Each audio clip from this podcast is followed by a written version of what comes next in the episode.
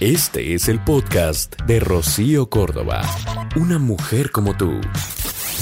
Hoy vamos a hablar de un tema que literalmente es mi mero mole, Chihuahua. Me molesta muchísimo o me duele que hoy los chavos pues estén perdiendo las mejores partes de una historia de amor. Se están perdiendo literalmente de conocer lo que es el amor verdadero. Están sumamente influenciados de muchas formas y se están confundiendo en relación a lo más importante que puede haber en esta experiencia de la vida, que es el amor. Mira, uno de los aspectos, digamos que negativos de esta generación de los millennials es que estas parejas románticas, y lo de románticas vamos a ponerlo entre comillas, pues suelen tratárseles como desechables a este tipo de parejas o de eh, relaciones. Mira, clásico que un cuate y una cuata pues van bien durante algunos meses, pero de repente, como acto de magia, ¡pum!, uno de ellos decide desaparecer y entonces ya no responde mensajes de texto, llamadas telefónicas, notificaciones a través de redes sociales, mensajes privados en Instagram. O sea,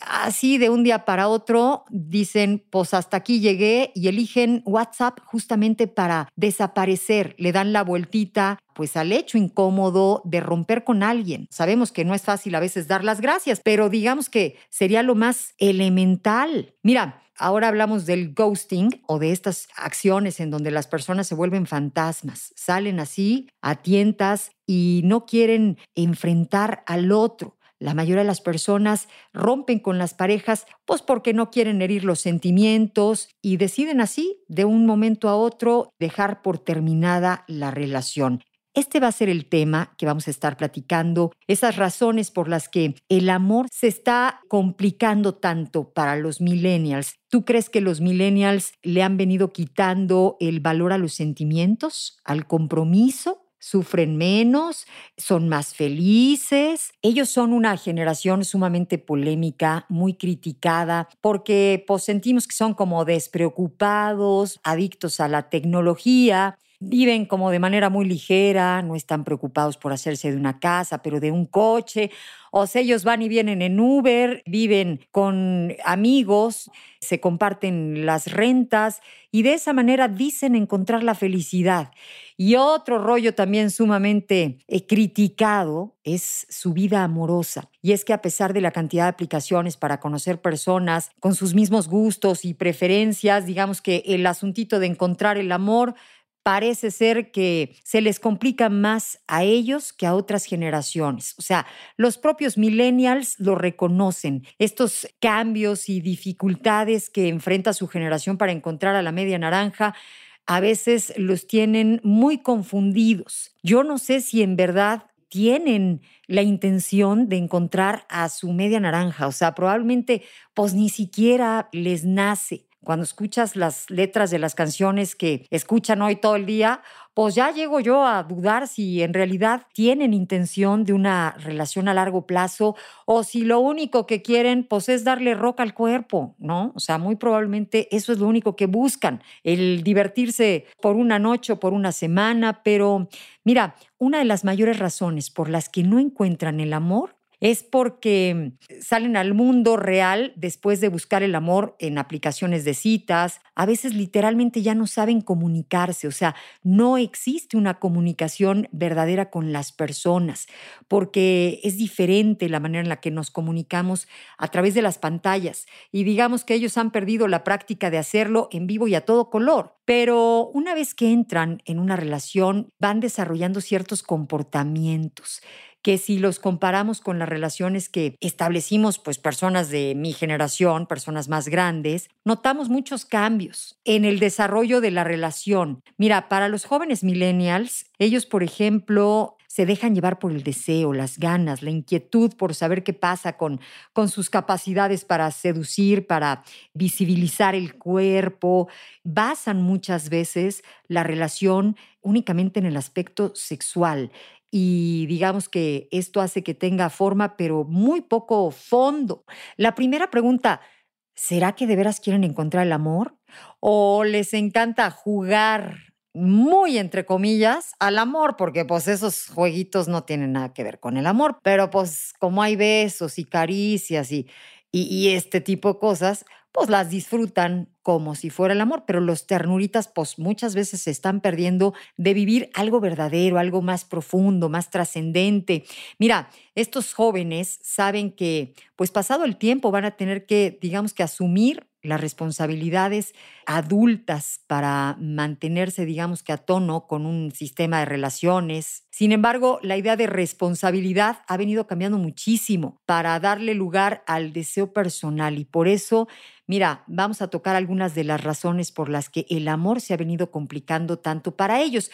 Por ejemplo, decíamos que su atención está hiper focalizada en el asunto del sexo. O sea, se ha vuelto el sexo algo demasiado accesible. Digamos que ya nadie dedica mucho esfuerzo a conocer realmente al otro sin antes tener sexo. Y eso, pues, tú y yo sabemos que pues, le da el traste a la emoción, a la magia, a ese toque de misterio que le prendía fuego literalmente a las ganas, al interés, a, pues a estas ganas de, volver a conquistar, de hacer estrategias para llegar al otro.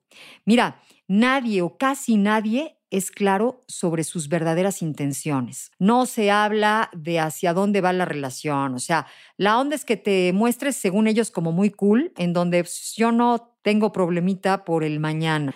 A mí no me preocupan otras cosas, o sea, yo solo vivo el hoy y no vaya a ser que te intrigues por saber qué pasa mañana, porque entonces, según el otro, dejas de ser muy cool. O sea, hay que vivir la cosa así, sin compromiso. Otro punto es que consideran que siempre hay otra opción, incluso mejor. Entonces no terminan de, de, dedicarse al 100, porque pues en una de esas si me estoy perdiendo de alguien más guapo o más divertido o con mejores hobbies o mejor familia o más lana, entonces están en una relación pero siguen viendo otras opciones. Fíjate, es como si te compraras un helado de chocolate, pero en vez de disfrutar tu helado de chocolate, sigues viendo los otros helados que se quedaron tras el refrigerador de la nevería. O sea, no me amueles. Es increíble.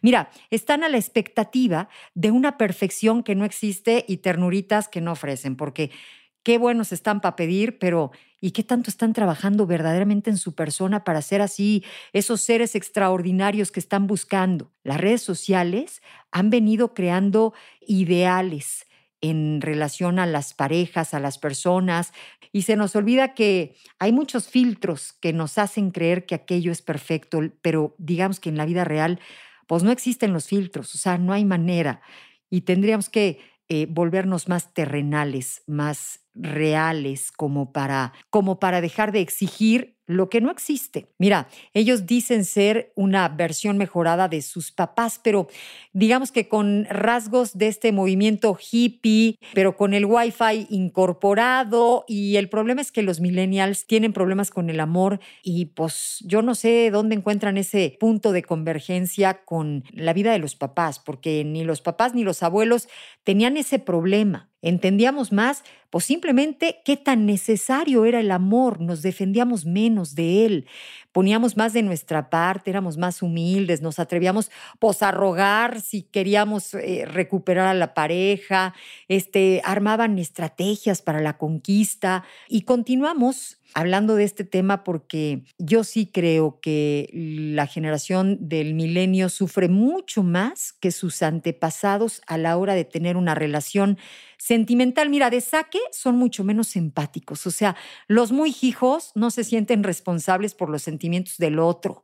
A nosotros todavía nos enseñaron que pues que no podías herir o lastimar justamente al chavo cuando le ibas a decir que no, tenías que ser eh, sutil, cuidadosa, ¿no? No te podías burlar de alguien que estaba abriendo su corazoncito. Pero ahora, digamos que las emociones de los otros son problema de los otros.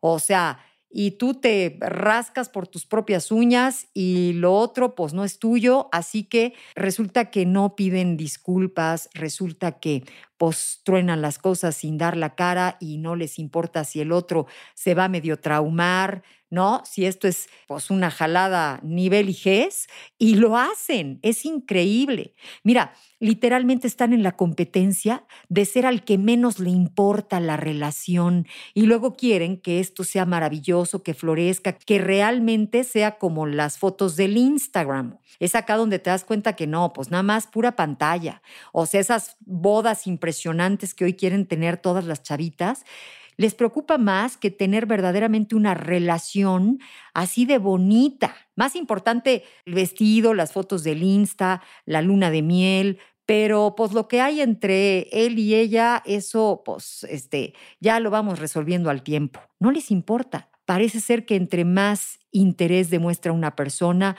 digamos que la otra intenta huir en lugar de sentirse halagada.